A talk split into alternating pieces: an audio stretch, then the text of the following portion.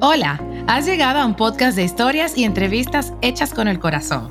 Soy Francesca Guim y en cada episodio quiero compartir temas que te inspiren y te inviten a descubrir a mis invitados en otro contexto. Hola, hola, te doy la bienvenida a un nuevo episodio de En otro contexto. Muchísimas gracias por permitirme acompañarte un rato y compartirte una conversación con un artista que es pura autenticidad. Hoy tengo el gusto y el placer de tener como invitado a un artista flamenco nacido en Huelva, España, y que ha revolucionado la música española con su fusión única de soul y flamenco. Bienvenido, Pitingo. ¿Cómo estás, Francesca? ¿Qué tal? Bueno, no exagero, señores, cuando les digo que este hombre es puro arte, pero sobre todo es pura autenticidad. Y de eso es que quiero que conversemos hoy. ¿Te parece bien? Yo estoy encantadísimo. no, yo estoy más encantada de que hayas aceptado y que estemos aquí conectados. Bueno, empecemos por el principio. Tu nombre completo es Antonio Manuel Álvarez Vélez, pero ¿de dónde nace Pitingo? Bueno, pues Pitingo era mi, mi bisabuelo y Pitingo también era mi abuelo. Pitinga es mi madre, Pitingo son mis tíos, mi abuela también le dicen la pitinga y bueno, es un es como un apodo, ¿no? Un, un mote, ¿no? Un mote que decimos en España que nos pusieron a mi familia.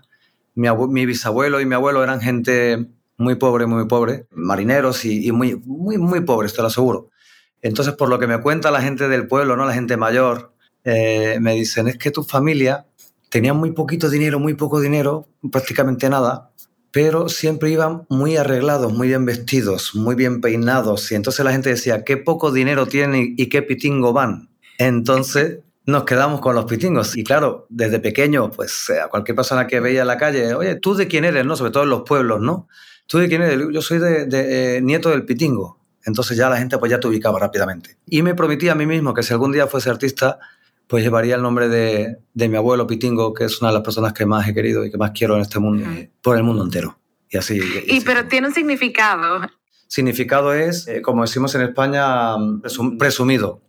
¿Vale? Presumido. Para vosotros, pues sería, no sé... Sí, también decimos presumido. Ah, presumido, ¿no? Sí, como muy arregladitos, muy siempre... Como... Ah, en Dominicana, que es donde estás, y hablaremos de eso después, también se dice que eres muy comparón. Muy comparón, pues ahí, eso es parecido. ¿Y te consideras presumido todavía? Sí, sí, sí, sí, sí, sí. Desde muy pequeño. Pero aparte tengo las mismas costumbres que mi abuelo. Mi abuelo pues eh, se echaba un, perfume que tenía, ¿no? Que él compraba, se compraba entonces por... Eh, los territos lo iban rellenando, ¿no?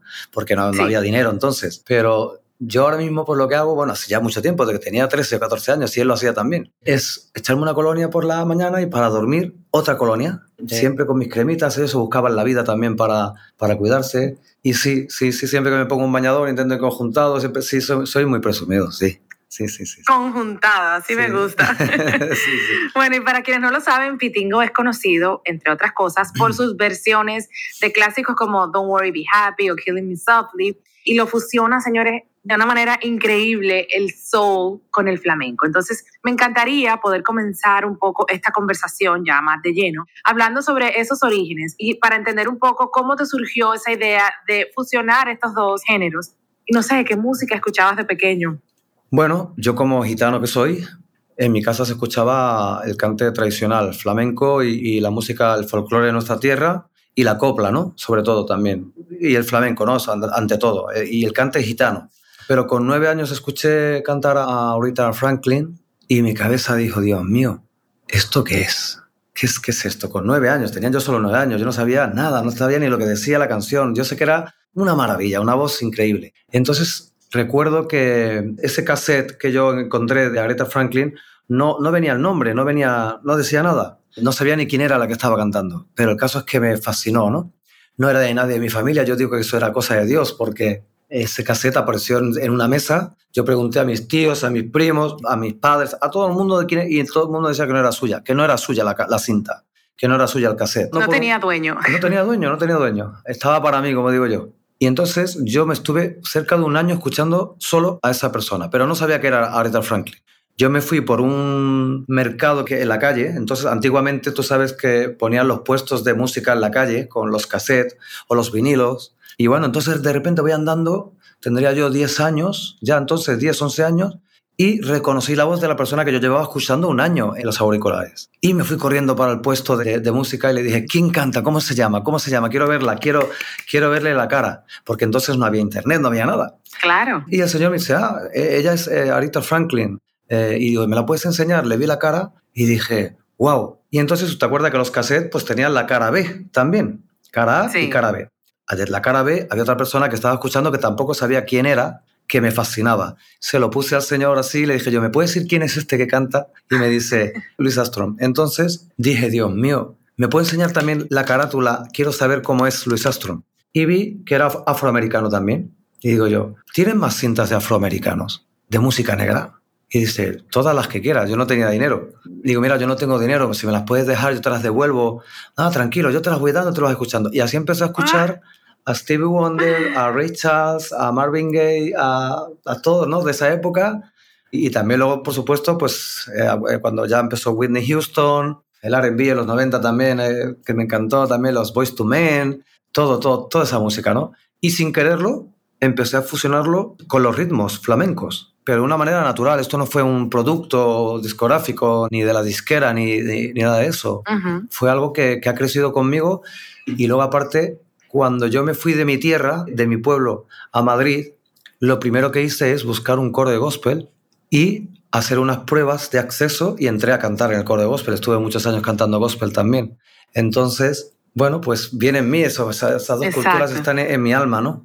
No, definitivamente cuando escuchaste a Rita Franklin por primera vez, es como que algo hizo clic en tu cerebro, es como que dijo, oh, encontré aquí algo que conecta conmigo. Completamente, o sea, fue, dije, Dios mío, aparte me recordaba cuando yo escucho a, la gente, tanto afroamericana como afrocubana, como afrodominicano, da igual, lo que es la raza negra en general, ¿no?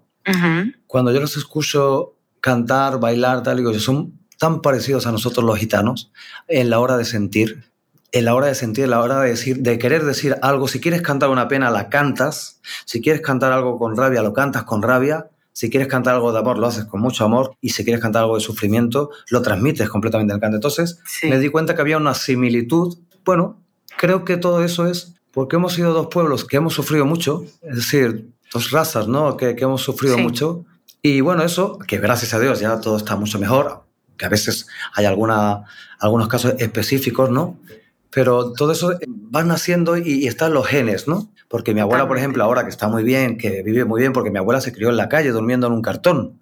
Ella no tenía casa. Entonces, a la hora de cantar, aunque ella está muy bien, cuando quiere transmitir una pena, se transmite. Y claro, tuvo a sus hijos y eso lo transmite en la sangre. Sus nietos exactamente igual. Entonces la gente dice, ¿por qué cantas con ese dolor? Digo, porque lo llevo en la sangre, ¿no? De, de, mis ancestros y de mi gente. Como dijiste, están los genes, eso es en tu ADN. Exactamente, pero hacemos igual cuando tenemos una alegría. Porque nosotros a lo mejor había un, pollo, ¿no? Para comer un domingo, que era el único día a lo mejor que comíamos así carne, lo que sea, y era una fiesta. ¿Me entiendes? ¿Y qué hacíamos? Claro. Cantar, cantar y bailar. Qué bonito. Y mira, mientras te escuchaba y me decías eso de que eh, al señor que vendía los cassettes, tú le dijiste, no tengo dinero. Sí. No, no te preocupes.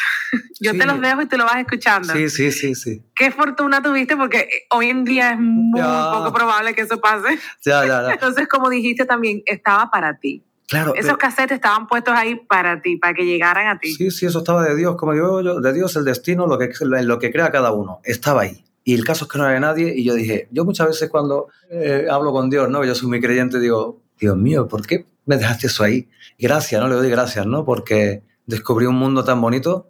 Y aparte yo creo que este señor me dio los cassettes porque, claro, de repente vi a un gitanito con nueve años, que yo iba sin camiseta, sin nada, con unos pantaloncitos así cortos, descalzo, corriendo y me vio con, como diciendo, ¿qué hace este gitano pidiéndome cintas de música azul? Es decir... Totalmente, no se lo esperaba, o sea, se quedó igual de impresionado. Claro, esa música no se escuchaba en España y menos los gitanos. O sea, yo, yo fui el primero que empecé a unir esos dos géneros y esas dos culturas Sí, esas dos culturas. Y yo recuerdo que desde muy pequeño le decía a mi madre, mamá, ¿qué me hubiese gustado? Me hubiese gustado ser negro. Y me decía mi madre, pues hijo mío, te ha tocado ser gitano. sí, sí, sí, sí, Una raza que yo admiro mucho y quiero mucho y aparte de los mejores amigos y, amigas de, de, mi vida son gente afroamericana, africana, afrocubano, de todos lados, ¿no? De todas las razas, la verdad. Bueno, y de todo, de estos cassettes, pues surgió la soulería. Sí. Un concepto tan fascinante, o sea, y que se haya como materializado, que podamos darle play y disfrutar de esto, verte en directo es una auténtica maravilla. Si no lo han visto, por favor, háganse el favor, para la redundancia, de ir, porque vale mucho la pena. Y bueno, ¿cómo tú consigues defender esa autenticidad o esa manera tan única que tiene esa soulería? Pues mira, me costó muchísimo, si te soy sincero, porque el flamenco es una música y la gente del flamenco, los flamencos, ¿no? Son gente muy cerrada ¿no? a la hora de que su, la música se pueda unir con otros géneros, ¿no? Entonces, lo, digamos, los puristas del flamenco, los puristas, ¿no? La gente que no quiere que se cambie ni un ápice de nada de la música flamenca. Pero claro, es que era inevitable para mí, inevitable. Yo, por supuesto, conozco lo que es el flamenco ortodoxo y tradicional y me encanta y lo hago también, pero también forma parte de la mitad de mi cuerpo y de mi alma y de mi corazón la música negra en general. Entonces, bueno, al principio fue duro porque hubo muchísimas críticas de los puristas, ¿no? Que yo no entendía, yo no entendía porque decía, Dios mío, si estoy haciendo una música, a la vez me daba cuenta de que la gente, mira, las malas palabras de unos despertaron la curiosidad de los otros. Entonces fue como un movimiento de repente, porque yo pasé de ser desconocido a ser conocido en, en 15 días, en España, ¿no? Y empecé a llenar todos los teatros todos los días, todos los días con 2.000 personas diarias durante cinco años seguidos, todos los días esa temporada. Y la gente cuando venía se quedaba fascinado porque es que no conocían ni el sur, ni tampoco conocían el flamenco. Y luego aparte yo también, pues le metía también aires latinos, ¿no? Que me gusta mucho la música latina en general, siempre. Siempre me ha gustado porque también el flamenco lo hemos escuchado desde pequeño, los boleros, el son, la salsa.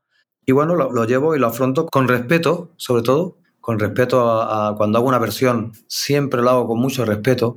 Siempre pido, si el cantante o la, o la cantante o el autor está vivo, siempre pido su beneplácito. Y si en este caso no está, pues se lo pido a sus familiares y a la editora que tenga también la canción para que me den el permiso, si no, no podría cantar la canción, sería imposible. Y sobre todo hacerla en español, ¿no? Adaptarla. adaptarla, es complicado. Entonces, bueno, pues con respeto, con cariño y gracias a la azulería, pues he recorrido el mundo entero y sigo, ¿no? Y sigo. Y, bueno, te lo pregunté porque no sabía, pero me imaginé que sí, que podías haber enfrentado, tú sabes, eh, esas críticas o esas, esos comentarios, porque definitivamente es, algo a lo que no estamos acostumbrados a oír, pero el que tiene, no sé, buen gusto por la música, el, el, que se deja llevar por la música, cierra los ojos y lo va a disfrutar, porque es que además es de muy buena calidad, no son... O sea, son cosas muy cuidadas, son matices muy suaves y de nuevo, perdón que estoy repetitiva, pero es muy único y eso es, es un elemento diferenciador. Y además tiene esto que es como, yo le llamo feel good. Sí, sí, feel good. Te sientes bien de escucharlo, te da, aunque sea en algún momento tenga sus matices tristes o lo que sea, pero te sientes bien porque es bonito lo que estás escuchando. Siempre, sí, sí. pero yo también entiendo que, bueno, vivimos en un mundo de haters y no todo el mundo va a entender. Bueno, pero, pero, pero ya se lo pierden. Lo importante es, como tú dices, que la solería te ha seguido abriendo puertas y sí, la seguirá abriendo y definitivamente nos falta mucho camino por recorrer. Mucho, mucho, todavía queda mucho y ya parece ya que esos flamencos de entonces ya ahora empiezan a aceptarlo ahora, fíjate, ¿no? Ahora es cuando, cuando empiezas a aceptarlo y a decir, oye, pues es muy bonito lo que, lo que hacías. Tiene que pasar un tiempo, ¿no? Para que mucha gente lo, lo dijera. Pero bueno, con las pruebas a mí, o sea, decir, eh, las ventas me avalan, ¿no? Es decir, cuando uno estaba criticándolo, pues este disco había vendido un millón de, de discos, ¿no? Es decir, y de repente pues me llamaba, no sé, empezaron a hacerse eco tantos artistas en el mundo como Mark Anthony, Juan Gabriel, que me llamaron todos y pude colaborar con todos, Roger Waters de Pink Floyd, eh, Eric Clapton, eh, mm, Alicia Keys, eh, Quincy Jones, tantísima gente, tantísima gente que yo no me esperaba que iban a un gitano de un pueblo de Huelva, de, de Ayamonte, de España, pues era un sueño para mí, ¿no? Y sigue siendo un sueño cuando hablo con ellos, porque tengo sus teléfonos y tenemos una bonita amistad pues oye, siempre hago la balanza y digo, por favor. Lo que pasa es que a veces los humanos, ¿no? Los seres humanos nos quedamos siempre con eso, lo que la parte mala, cuando en realidad la balanza, lo bueno, eh, lo descompensa por completo, ¿no? Es muchísimo más, ¿no? Pero el ser humano somos así, ¿no? Como dice eh, un refrán, ¿cómo somos, no? Que mil bienes que nos hacen un mal no lo perdonamos, ¿no? En realidad hay mucho más bien y mucho más bueno siempre que malo, pero cuando hay una cosa mala siempre la miran, ¿no? Y ahí no hay que hacer caso. Ya he aprendido a que a eso no hay que hacerle caso. Totalmente, eh, eh, somos muy prontos para la crítica, pero mira, te cuento, hoy estamos hablando porque yo tomé la decisión de que yo quiero respaldar, apoyar, impulsar, hacer más ruido con las cosas que a mí mm. me hacen feliz. Claro sí. Este podcast no tendría sentido si yo tendría que hablar de cosas que me obliguen a escribir o a contar. Claro, claro. Yo decidí invitarte y yo decidí contar tu historia desde otra perspectiva o en otro contexto. Y te lo agradezco. Así que ves, todo se va uniendo. Sí. Eh, me imagino que la respuesta va a ser que no, pero tengo que hacerla. ¿Estarías dispuesto como a um, un poco a salirte de, tu línea flamenca o de esas raíces de soulería para como conseguir más notoriedad o más fama? No, no, mira, esto el otro día lo hablábamos, lo hablábamos con mi equipo y con mucha gente que me llaman, ¿no? Yo me fui de, de, las multinacionales, yo he trabajado en todas las multinacionales, ¿no? No por nada, ¿no? Pero la última compañía con la que estuve de discos, que no la voy a nombrar, que le tengo que agradecer a todas, ¿no? Pero cuando empezó este movimiento de la música urbana, que yo no tengo nada en contra de la música urbana, para nada, era como a veces como que, bueno, ha llamado a esta persona y quiere que tienes que hacer esto, intenta hacer, y yo no me doblegaba, ¿no? Yo decía, no, no, no, no, no, yo voy a seguir en mi línea, ya, Pitingo, pero hay que, hay que estar en lo que marca las tendencias. Y digo, no, no, no, no, no, no, es que yo siempre he ido a contracorriente. Y como he ido siempre a contracorriente, voy a seguir igual que los salmones, igual, a contracorriente. Entonces me llamó un reggaetonero muy importante, que no lo voy a nombrar tampoco, perdóname. Tranquilo. Y, o sea, millones de discos que vende, ¿no? O sea, millones de reproducciones, cientos de miles de millones, muy importante, porque quería hacer reggaetón con una mezcla de flamenco. Y yo le dije que no, que no, pero no por nada, sino porque no me veía cantando esa música, es decir, no, no, tampoco me veía cantando el significado de la letra. Es decir, busco algo más, ¿no? Yo busco, busco un poquito de, ya te algo conceptual, algo que diga algo, algo que la gente cuando se escuche le estremezca. No voy buscando la fama, jamás he buscado ser un número uno. Esto nunca lo he buscado. Es más, mis discos nunca han sido número uno. Cuando yo saco un disco se venden, van pasando las cosas en función de cuando voy haciendo conciertos y la gente me va, me va descubriendo, me va viendo y los seguidores de toda la vida, ¿no? Porque llevo, ya llevo 20 pues, años en esto, o casi 20 años. En realidad más, ¿no? Pero digamos discográficamente hablando. Entonces, bueno, intento, lo que hago cada disco que saco es mejorar la fórmula, mejorarla. Yo no me escucho a mí mismo, por ejemplo, yo no tengo un disco en mi casa. Yo no tengo nada, nada mío para escucharme. Yo no escucho mis discos anteriores, porque lo que hago es escuchar. ¿No te gusta escucharte? No, porque cuando estoy grabando no me queda, no me, no me queda otra ¿no? que, que, escucharme, ¿no? Y escucharlo y reescucharlo cuando estoy creando, ¿no? Cuando estoy haciendo un disco. Una vez que he terminado de grabar ese disco, ya no lo escucho más, porque luego tengo que estar cuatro o cinco años de gira. Y lo que hago es escuchar a otras personas para yo poder aprender. Si me escucho a mí mismo todo el día, pues no avanzaría. Entonces, lo que hago es escuchar a otros artistas que me aporten, pero de todos los géneros, ¿no? O sea, Ahora que estoy aquí en, República, pues eh, me estoy empapando de la música también de aquí. Cuando estaba en Cuba, veo la música cubana. Cuando estoy en México también, en México que he estado mucho tiempo también y estoy yendo mucho, mucho por allí, estoy descubriendo mucha música de allí. Entonces, bueno, pues soy ese tipo de artista. Por eso siempre digo que antes roto que doblarme, ¿no? O sea, me da igual las tendencias, me da igual por dónde vayan las cosas que yo me mantengo en lo mío y ya está tienes muy clara eh, tu visión y, y, lo que quieres hacer. Me parece súper bueno y me encanta escucharlo porque me tranquilizo, porque digo que esa autenticidad se va a, mantener, porque claro, lo tienes muy claro, oye, estoy hoy. Sí, sí, sí, sí, que me repito. Bueno, el caso es que eso me encanta y, y un poco te escuchaba y me identifico porque eh, hay veces que uno quiere como hacer lo que le gusta y lo que uno puede hacer o sabe hacer bien, pero a veces llegan con una propuesta, una cosa que no te convence. A mí me ha pasado, me dicen, mira, podemos ponerte aquí o en este programa, vaya, pero tienes que vestirte de aquella forma, tienes que ser un poquito más no sé qué. Y tú sabes que si yo no me siento cómoda, ¿por qué lo voy a hacer? o sea, es una presión más que no necesitamos, ¿tú entiendes? Entonces hay que encontrar la manera de, disfrutarlo y sobre todo tú haces una música, si no la estás disfrutando, a lo mejor lo que vas a transmitir no va a ser tan rico como si de verdad lo estás sintiendo. A mí me, me hablo, yo hablo con muchos compañeros, ¿no? Con muchísimos compañeros y me, me dicen, Petingo, ¿por qué? O me mandan canciones, autores, ¿no? Que, y digo, de verdad, no, o sea, no lo intentéis más, ya, no voy a hacerlo. Pero que yo respeto, no estoy diciendo que sea malo, simplemente que no me veo cantando yo ese estilo de música y como no me veo otro cómodo y no puedo, de verdad, no, no, no, no, no, no. O sea, para que lo siento por el, por el público, a lo mejor que, que, que, dijese, oye, pues a mí me gustaría escuchar a Petingo haciendo eso, pero creo que no se va a dar nunca. Ahora quiero acordarme de una canción de Pablo López, no sé si sabes quién es el cantante. Sí, hombre, amigo mío. Claro, mi amigo. Un crack.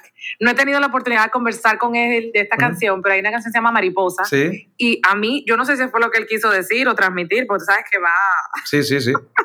con unas ideas muy, sí, sí, sí, sí. muy profundas y digo, pero a mí lo que me llegó fue eso, que no necesariamente él quiere estar en la cima del todo y que no se esperaba ese golpe o esa, esa fama tan, tan abrupta que él está conforme con la mitad.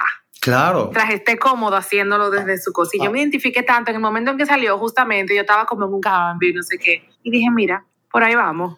Yo, yo lo conozco hace muchísimos años a Pablo y Pablo López eh, le ha costado mucho eh, llegar donde ha llegado. Muchísimo. Me acuerdo perfectamente cuando empezó, cuando eh, ya hablaban de él, tal, pero le ha costado muchos años, mucho, mucho, mucho, mucho. Y lógicamente ahora que ya tiene su estilo, pues como decimos todos, ¿no? Lo que hemos creado algún sonido nuestro, personal. Exacto. No hay que moverse de ahí. Yo se lo digo también, le digo, hermano, no te muevas de ahí ni un pelito. O sea, puedes mejorar, pero no te muevas de ahí. No te muevas de ahí, porque las tendencias pasan. Las tendencias pasan. Exacto. Pasan. Y esto va a prevalecer. Y tú sabes que yo creo que él también es un buen ejemplo de autenticidad porque es verdad que él tiene un sonido muy único. Sí, y a veces, a mí me gusta mucho Pablo López. Yo digo, ay, qué bueno, yo era un estadio, entonces yo no estoy tan loca que lo, mm, no, no, no, que lo escuche en repeat. No estoy sola. Completamente, completamente, no estás sola. Y también me encanta que mm, en este momento que estamos viviendo, como mencionabas antes, la música está viviendo una etapa tan urbana y tan sí, sí. en otra onda, que haya encontrado ese espacio eh, y ese, ese público le haya abierto las puertas. No, no, es que aparte hay público que necesita de la música que transmita otras emociones, ¿no? Las canciones de amor, las canciones de desamor. Y luego aparte hay público que le gusta ver pues esas culturas, ¿no? Diferentes culturas en un escenario. Yo tú vas a verme en un concierto que tú me has visto, Francesca, decir. Sí, sí. sí. Y ves en, pues, pues todos los afroamericanos, afrocubanos, gitanos, no gitanos, blancos, tal, de todo, todos ahí transmitiendo cosas tan bonitas que para mí eso es lo, espectacular. Y aparte, como somos una familia los que estamos en el escenario, eso se transmite al público.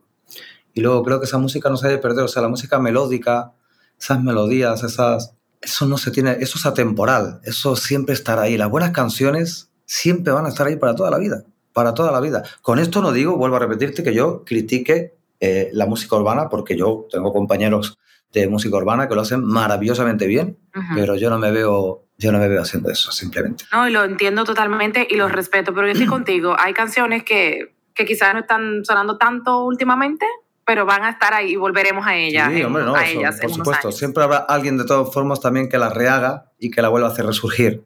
Es decir, a mí cuando algunas personas dicen, Pitingo, no, es que Pitingo es que hace versiones, digo yo, mira, primeramente tengo el permiso de esas canciones. Segundo, las canciones están para rehacerlas y para que no mueran nunca, porque si, si no hubiese artistas que no siguiesen haciendo esa música de los años 30, de los años 40, 50, 60, y en este caso, si en el 2022, dentro de 60 años, me gustaría que estuviesen haciendo alguna canción mía que yo escribí o, que hice, o una, no sé, una versión de mi versión, todo eso no tiene que, que, morir, la música no puede morir, es decir, cuando los artistas dicen, no, no me gusta que hagan las canciones de, de mi cantante favorito, ¿no?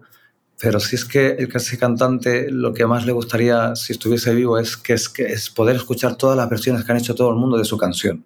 No, y añado, cuando te digan, vengan con esto, esa fue la que quisiste hacer y como la quisiste hacer y la expresaste tú. Pues vamos. Por supuesto, no, doy, o sea, en realidad no me afecta ni, ni tampoco pido explicaciones ni, ni nada, ni, ni, ni, pido permiso. Solo pido permiso al autor. A quien tienes que pedírselo para poderla usar sin problemas legales. exactamente, eso, eso es, nunca mejor dicho.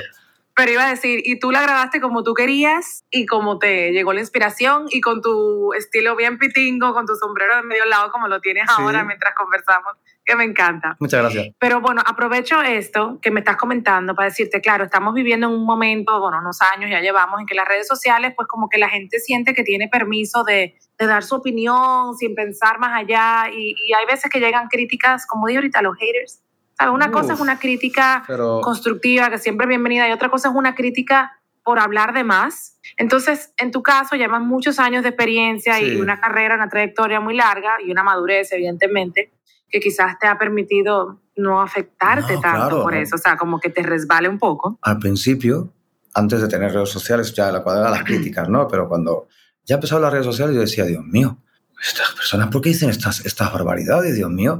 Pero claro, todo detrás de un perfil falso eh, o detrás de no ponían su nombre. Es muy fácil hablar detrás de un ordenador, una computadora sin tu nombre y decir tantísimas burradas, ¿no?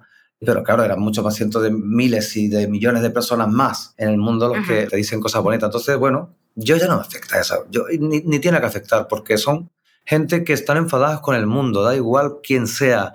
Yo, mira, hay una cosa cuando miro en redes sociales, en Twitter o en Facebook, cuando hay un problema con algo, es decir, están los mismos siempre en, todo, en todos los sitios, en todos los problemas. Es decir, están, da igual quién sea, siempre están ahí, insultando o intentando hacer daño, pero, oye, forma parte de, de, ahora mismo de, de, la vida, digamos, de las redes sociales. Digital. Digital, exactamente, de la era digital. Hay que asumirlo, ya está, no pasa nada. A mí me da rabia porque digo, caramba, o sea, tan fácil que es quedarse callado. A, mí hay cosas que no me gustan en las redes, pero no por eso voy a llegar yo a empezar a criticar. Pero bueno, eso no es el punto. El punto es que quería preguntarte, ¿qué consejo tú le darías a esos jóvenes ¿Mm? o a esos talentos emergentes que quizás no lo lleven tan bien? para que no, para que esas críticas o esos comentarios quizás no tan buenos no les impidan que bajen los brazos y luchar por, por sus sueños, por esa meta. El otro día lo hablaba con una, con una chica de aquí, de, de, República, que está en un programa de televisión, ¿no? Y, y cantaba un concurso, ¿no?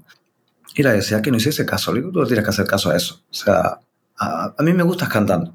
Y como yo habrá cientos de miles cuando, cuando empiezas, pero tienes que seguir, seguir, seguir, luchar por tu sueño, ser muy constante, no hacer caso a nada de estas cosas, porque entonces no mires lo malo, pero vuelvo a repetirte, a veces los humanos somos así, ¿no? Pero quédate con lo bueno, porque a lo mejor nos escriben, no sé, en una publicación, 2.000 comentarios, o 1.000 comentarios, o 300, 400, 500, los que sean, y de repente uno escribe mal y, y, ese te sienta mal. No, quédate con todo lo bueno que está hablando, que son muchísimos más. Es decir, yo, pero yo creo que es una condición humana, ¿no? Pero el consejo que les doy, ah, que miren adelante, que si tienen algo claro y quieren arriesgar, que lo hagan, que si quieren ser osados, que lo sean, que no hay problema, siempre y cuando con respeto y no, y no hagan daño a los demás, que hagan, que sigan para adelante. La constancia, el trabajo y, lo más importante de todo, la humildad. Sin eso no van a llegar a ningún lado. No llegan a ningún lado. Yo creo que diste eh, en, el clavo ahorita cuando dijiste quedarse con los buenos. O sea, va a haber mucho. No le podemos gustar a todo el mundo. No, somos una monedita de oro. No, no, no. Eh, como dicen pero quedarse con lo bueno que siempre hay. Y esos son los que tienen como que uno repetirse y recordarse. Creo eso yo. es, eso es, hay que quedarse con lo bueno. Bueno, pero vamos a ponernos un poquito ya más light, que tuvo, aunque fue divertido, sí, amena la conversación, vamos a relajarnos un poco. Y tengo que preguntarte cómo terminaste viviendo en Punta Cana y cómo te estás ah. tratando en mi isla. wow, pues mira, tu isla maravillosa. Yo llevo aquí viniendo con mi mujer. Yo la primera vez que vine aquí fue cuando me casé, hace ya 15 años. Y el viaje de novio fue aquí y nos encantó, ¿no? Bueno, pero, pero vamos, no, no, se nos pasó por la cabeza el venirnos a vivir. Simplemente, bueno, oye, el año que viene vamos otra vez. Vale, veníamos, oye, vamos a ir en Navidades. Vamos a ir tal. Y al final nos cautivó tanto que dijimos, oye, porque al principio estábamos dudando que si Miami, Santo Domingo, Punta Cana, bueno, República Dominicana, perdón, en general. Yo le dije a mi mujer, digo, mira, a mí Miami me gusta, pero Punta Cana me fascina. Eh, sobre todo por la tranquilidad. O sea, aquí estás como en una burbuja y claro, para nosotros los artistas es, yo creo que para mí especialmente, personalmente, lo necesitaba, puesto que las giras son tan largas. Aparte que vamos a empezar ahora a hacer toda Latinoamérica, Estados Unidos. Cuando empiezo con, con algún proyecto, a lo mejor me tengo que ir seis meses de mi casa y, y aquí estoy cerquita. Aquí hago, si hago México y tengo tres días libres sin hacer nada, me vuelvo aquí para ver a mi hijo. Eso no podía hacerlo cuando estaba en España. Eh, yo me estuve en Miami y, estuve allí mucho tiempo y cuando volví mi hijo sabía, ya decía papá, me perdí todo eso. Me perdí todas esas cosas. Entonces, bueno, también son muchas cosas las que, las que nos han hecho venir aquí. Y luego la tranquilidad, porque nuestra vida es una locura. Cuando empiezan las giras es, aquí estamos, mañana han pasado aquí, pasado aquí, pasa esto, eh, estás de una punta, luego te vas a la otra, un hotel, una locura ahora compromisos, cenas, después eh, la, fiesta. Y claro, necesitaba algo que, que llegase y me quedase en una, en una, burbuja, ¿no? Porque aquí, sinceramente, a veces, incluso a veces, a veces pienso que, que es un poco peligroso, ¿no? Porque no, no veo ni la tele. O sea, yo no veo la tele, no veo nada. O sea, pero el mar sí lo ves. El mar sí, el mar sí, mm. el mar sí. Y aparte me da, me, me, da, me da, una vida que no te puedes imaginar. Y para componer, y te voy a decir una cosa, después de todo lo que pasó bueno, y seguimos, ¿no? Pero vamos saliendo poco a poco. Pero cuando pasó todo esto del confinamiento, cuando empezó todo esto, tuve un bloqueo, un bloqueo artístico y mental. Y cuando muchos artistas, compañeros que yo hablaba con ellos, podían componer o podían crear, yo no podía. Era imposible para mí, imposible. Entonces, bueno, todo, todo, ha sido un cúmulo de tantas cosas las que nos han hecho llegar aquí. Y luego aparte es un país maravilloso, de gente muy buena, muy servicial, y, estoy feliz, de verdad. Si yo llego a saber esto, me hubiese venido hace mucho, mucho, mucho, muchos años. Bueno, también es una, una, realidad de que la primera, desde la primera vez que fuiste, que me dices que hace más o menos unos 15 años, hasta ahora, Punta Cana ha crecido muchísimo y ha cambiado. Sí, sí, sí, sí, yo recuerdo es otra cosa, es otra cosa. Ahora vivir allí es, distinto, para que la gente no se imagine nada más que estabas en un resort con una piña colada todo el tiempo. Yo, no, estoy aquí en una casa, estoy tranquilito y yo salgo un poquito para adelante, tengo la playa ahí y ya te digo, me doy mis paseos por la playita, me pongo a pensar o, me, incluso me voy con mi guitarra ahí a la playa a un ricocito y me pongo allí a, a pensar, a componer lo necesitaba, te lo juro, lo, necesitaba. Qué envidia. Mira, entonces, eh, hace unos años hablaba con Juan Magán, quien también vive en Punta Cana. Sí, yo estoy, voy, mucho Y me decía, cuando le pregunté también que cómo se sentía estar allá, me decía, no, mis hijos ya se sienten dominicanos. Mi hijo habla. quieren volver a Barcelona. Mi hijo habla dominicano. ¿Cómo lo lleva Manuel? Oh, Manuel está encantado. Yo le he dicho, Manuel, vamos a ir de vacaciones unos días a España si te apetece, tal. Me dice, no, papá, yo me quiero quedar aquí y tal. Y digo, bueno, bueno, pero tendremos que ir, ¿no? Dice, vale, sí, pero es que tengo aquí una... Pero él ya, él ya habla eh, medio español, medio dominicano, porque claro. está aquí en el colegio, lleva ya tiempo y... Oye, ¿cómo tú estás? Y cuando habla, tal, no sé Una cosa que digo yo, digo yo. Pero claro, es un acento medio andaluz, medio madrileño y medio dominicano. Y, y maravilloso. Y luego en su colegio, pues hay niños de todas las culturas del mundo. Me encanta. Y eso, o sea, gente árabe, hay gente eh, dominicana, hay gente cubana, hay gente colombiana, que me parece tan importante para los niños porque abren la mente y bueno, estoy feliz, de verdad. Francesca, te lo juro que mi mujer también, ¿no? Mi mujer dice, estamos, claro, la primera vez que vinimos aquí, los primeros 15 días, 20 días decíamos, qué tranquilidad, ¿no? Que estamos, claro, ¿no? Al principio nos, nos, costó un poco adaptarnos, pero una vez que bajan las revoluciones del corazón y de la locura de, de esas grandes ciudades, ¿no? Ah, dije, esto es, esto, esto es vida, ¿no? Por supuesto con nuestro trabajo, siguiendo sin parar de trabajar, pero, ah, pero trabajando de otra manera. Trabajas con, con menos estrés. Ya te digo que no tenemos ningún canal, nada, yo no tengo ni los nacionales ni los internacionales, nada, no veo, no veo la tele. Porque están pasando tantas cosas malas que decidí no, no, no ver la tele porque me afectaba a mí personalmente, mentalmente y a mi música. Y yo, claro, me ponía a componer y lo único que sacaba era, Dios mío, tristeza. Digo, esto es, una, es algo que me está pasando a mí, y entonces no puedo hacer esto, no puedo hacer un disco así. No puedo, no puedo seguir ni componiendo ni, ni creando, porque todos los, incluso hasta cuando me ponía a tocar el piano, la guitarra, todos los acordes que me salían, era, era triste, ¿no? Entonces, ahora sí, estoy bien, estoy mucho mejor. Y ahora, pues bueno, tengo momentos en los que digo, voy a componer algo que sea una fiesta, sea maravilloso, que sea, y, otro, y algo que esté, bueno, el, que el disco esté nivelado, que haya, que tenga de todo, ¿no? Alegría, que tenga sus, sus canciones más tristes y sus canciones de amor también, ¿no? Y eso, yo creo que eso tiene que tener un artista, esos días, ¿no? Esos días que estás un poco más, bueno, hoy me apetece cantar a esto, me apetece cantarle al otro. Tienes que tener diferentes diferentes estados de ánimos para poder crear un disco. Si no, 100%. Si, si tú estás triste, te va a salir un disco, sí puede salir un disco muy bonito, pero no deja ser un disco triste. Y yo no quiero eso, quiero que haya de todo. Bueno, pues me alegro que mi isla te haya eh, permitido, ¿verdad?, encontrar un poco ese balance y de nuevo te, lo pregunté antes, si tienes el mar ahí, ese mar es sanador. Sí, sí, sí. sí Tiene un efecto sanador innegable, o sea, de verdad, hay que experimentarlo. Sí, sí, sí, sí. Pero ahora que me hablas de componer, tengo que preguntarte, la última vez que publicaste un disco fue en el 2018, entonces, ¿para cuándo música nueva? Escuché por ahí que habías estado trabajando eh, con Manuel Alejandro, algo así, cuéntame de esto. Estábamos, eso sí, es que estoy con dos proyectos a la vez. Lo de Manuel Alejandro, lo de Manuel Alejandro vendrá también, pero primero va a salir una cosa antes. Lo que pasa es que ya te digo, yo como soy, como en mi cabeza no para de, de, pensar, uh, de repente estoy grabando una cosa, digo, no, ahora no, esto no, esto lo borro todo, digo, ahora voy a empezar por aquí. Hasta que doy con el kit, pero sí, si Dios quiere, finales de año o el año que viene tendréis un trabajo nuevo y diferente. De momento tengo tres cosas, ah. tres canciones que he grabado que ya es algo diferente. No puedo contarte mucho más porque quiero que os llevéis esa sorpresa, ¿no? Lo que te digo es que es otra vez esa, muchas culturas, sí, por supuesto, desde la soulería, porque eso va conmigo, Pitingo no se concibe sin soulería y soulería no, no, no se va de pitingo nunca, somos uña y carne, como digo yo, ¿no? La azulería y, y mi nombre no están ligados, y mi persona. Pero bueno, es otro pasito más y cuento también con otras culturas también que se suman a la cultura de lo que es lo, lo afroamericano, lo africano, el flamenco y espero que os guste mucho. No puedo contarte mucho más, me encantaría, Francesca. Seguro que sí, no, seguro que nos va a gustar mucho porque además yo, por ejemplo, estoy ansiosa ya de, escuchar algo nuevo. Pero bueno, antes lo mencionaste esto y un día lo escuché en un live, entonces te voy a preguntar, si no, perdóname. Sí.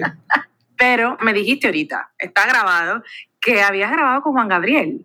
¿Cómo se dio eso? Hay una anécdota bonita ahí.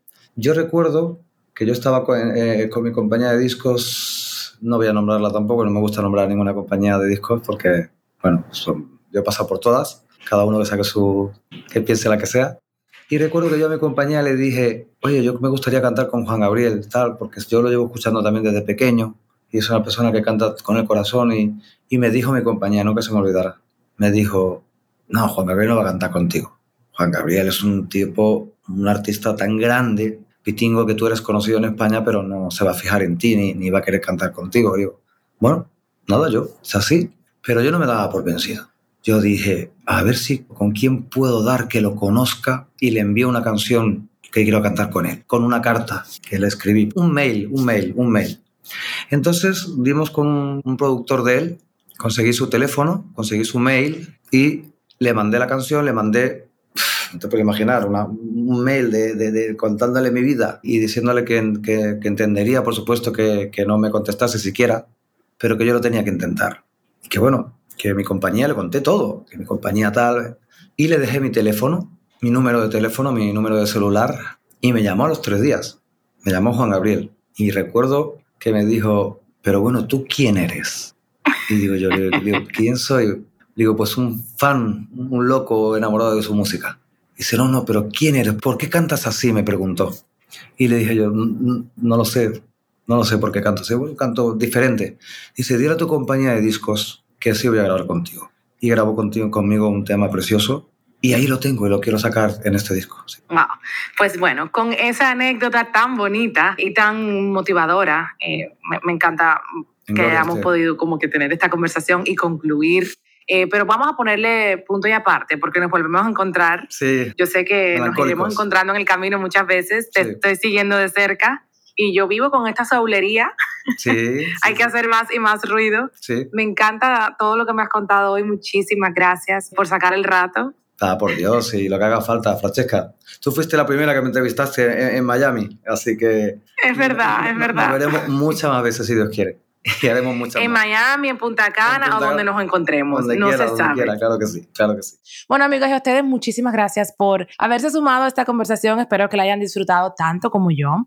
Y bueno, ya saben, suscríbanse, compartan este podcast para que más gente pueda escucharlo. Denle play a la soulería y síganme también en Instagram, arroba en otro contexto o Francesca GD. Y a Pitingo, por supuesto. Hasta la próxima.